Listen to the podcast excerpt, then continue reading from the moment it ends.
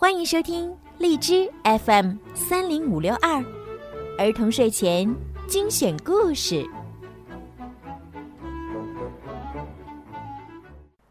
亲爱的小朋友们、大朋友们，你们好！欢迎收听并关注公众号“儿童睡前精选故事”。如果你们喜欢听小鱼姐姐的故事呢，记得呀，多多的帮小鱼姐姐转发、评论和点赞吧。今天呢，小鱼姐姐为你们准备了一个非常好听的故事，嗯，是跟朋友有关的。来，准备好了，咱们就一起听今天的故事吧。好朋友，每天早上，公鸡咕咕要负责叫醒农庄里的动物，小老鼠强强和小猪波波都会在一旁帮忙，因为好朋友。总是互相帮忙的，然后他们会骑上脚踏车，从农庄出发，一起在晨光里兜风。无论路多么颠，山多么陡，弯道多么曲折，水洼多么深，都阻挡不了他们。有一天，他们在村里的池塘边捉迷藏。小老鼠强强躲在芦苇丛里时，发现了一艘旧船。他们三个便立下共同的志愿，要成为海盗，因为好朋友总是一起做决定的。小老鼠强强掌舵，公鸡咕咕张开翅膀，扬起了帆，小猪波波充当软木塞，堵住了船底的破洞。他们就这样在宽阔的水面上航行冒险，一天下来，他们觉得自己变得更大胆、更勇敢了。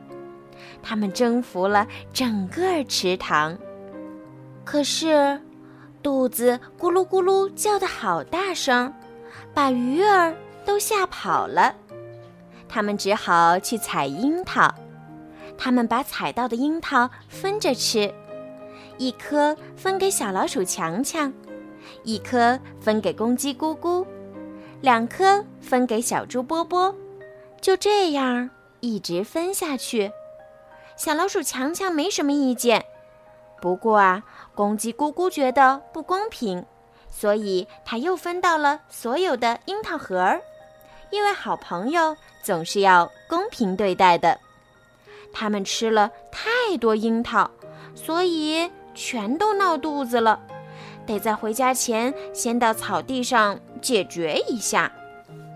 当夕阳西下，影子拖得好长好长的时候，他们骑上脚踏车回家，在鸡舍后面水桶旁边，他们三个发誓要一辈子做朋友。因为好朋友是永不分离的，他们说。那天晚上，他们打算在小老鼠强强家睡觉，可是公鸡咕咕被卡在门口了。于是呀，他们又决定到小猪波波家过夜。不过，小老鼠强强鼻子太灵敏了，他不想睡在猪舍里。最后，公鸡咕咕提议到鸡舍的木杆上睡觉，可是木杆断了，他们只好互道晚安，各自回到自己的床上去。有时候，好朋友也不能一直在一起，他们说。可是，他们在梦里又见面了，因为好朋友。总是会出现在彼此的梦中。好啦，小朋友们，今天的故事就讲到这儿了。希望你们可以喜欢今天的故事，也希望所有的小朋友们都可以拥有属于你们自己的好朋友们。好啦，该说晚安啦，宝贝们，好梦。